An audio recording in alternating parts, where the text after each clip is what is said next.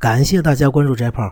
最近翟胖在学车，所以呢，翟胖比较累，因此做的节目也少了。当然，大家也可以说翟胖这是个借口，比较懒。是的，我承认，怎么地吧？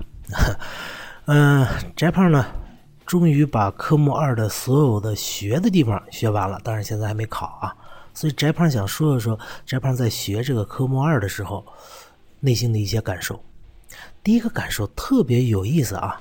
一开始，翟胖的教练是这么教翟胖的：说你的车，哎，停到这个位置，然后你打死打这个方向打一圈半，然后呢，看后视镜，看到后视镜里边出现那个裤脚，回上半圈，然后后轮离这个裤脚三十厘米的时候，再一把打死，必须按照这个过程，严格按照这个过程，一点点进，其他的办法是不允许你采用的啊。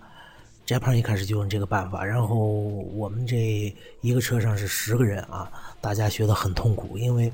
不得有丝毫违规嘛？这个你你丝毫错一点，教授教练马上在旁边就说：“哎，你这错了，你必须怎么样？必须怎么样？”这是第一。第二，在学车的时候还有个非常有意思的事情。一开始呢，翟胖的教练是站在车旁边，然后哎往左打，往右打，回两圈，回一圈，哎是这样来教翟胖的。翟胖每回呢在教练的这个指导下都能进去，虽然总是要有一些这个小的纰漏吧，但总能进去。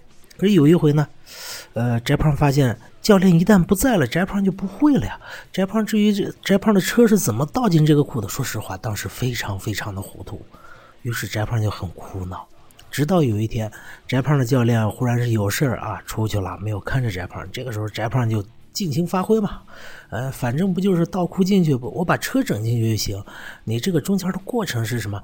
你就不要管我了嘛，反正教练也不在。说翟胖就开始自己琢磨，先用了网上的这个一开始打死的两圈法，然后又用了教练的一圈半法，然后又用了其他的办法，各种办法试了试，最后终于找到了翟胖最适合的一个改良版啊！具体是什么呢？完了我再和大家聊。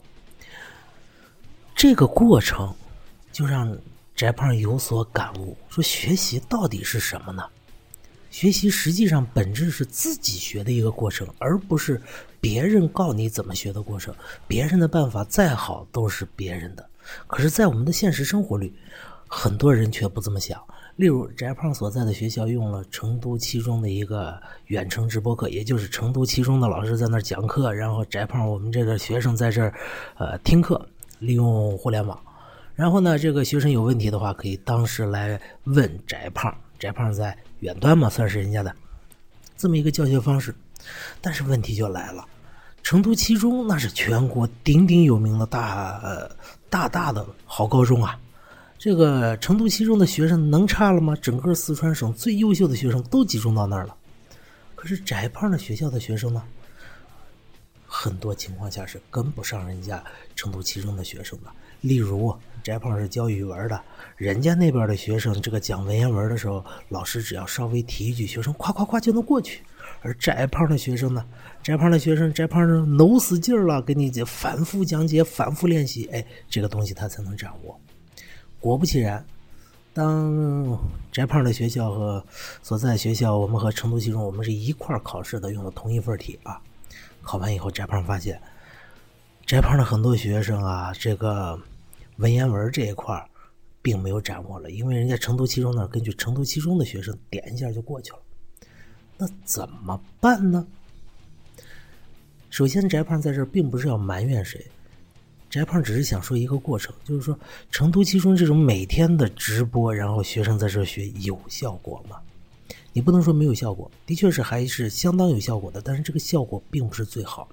所以翟胖在这儿提出一个建议，就希望成都七中这边呢不要每天来直播，不要像翟胖的那个教练似的，每天站在翟胖旁边指手画脚的，每天和翟胖说你要往这儿点，你要往那儿点，而应该是成都七中那边不要每天讲课，你可以隔天讲一次，或者隔三天来一个课就可以了，其他的时候交给我们这些远端的老师，我们这些实际上带学生的老师，让自己的。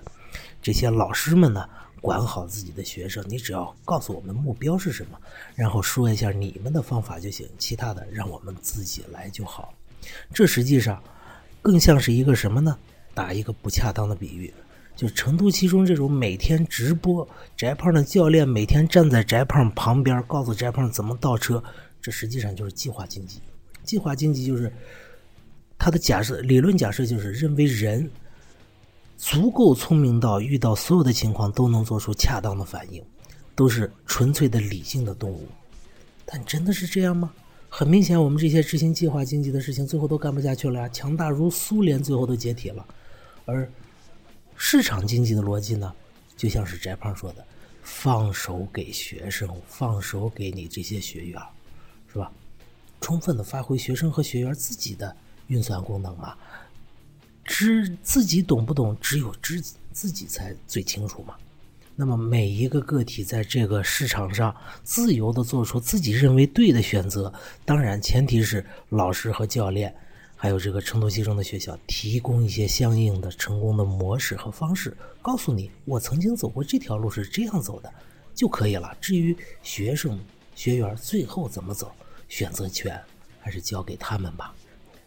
这就像弗里德曼在《选择的自由》这本书里说的：“自由不仅仅是目的，也是手段。”好，这就是今天的翟胖说课，祝大家。拿到驾照，也请大家祝翟胖好好的考过科二。再见。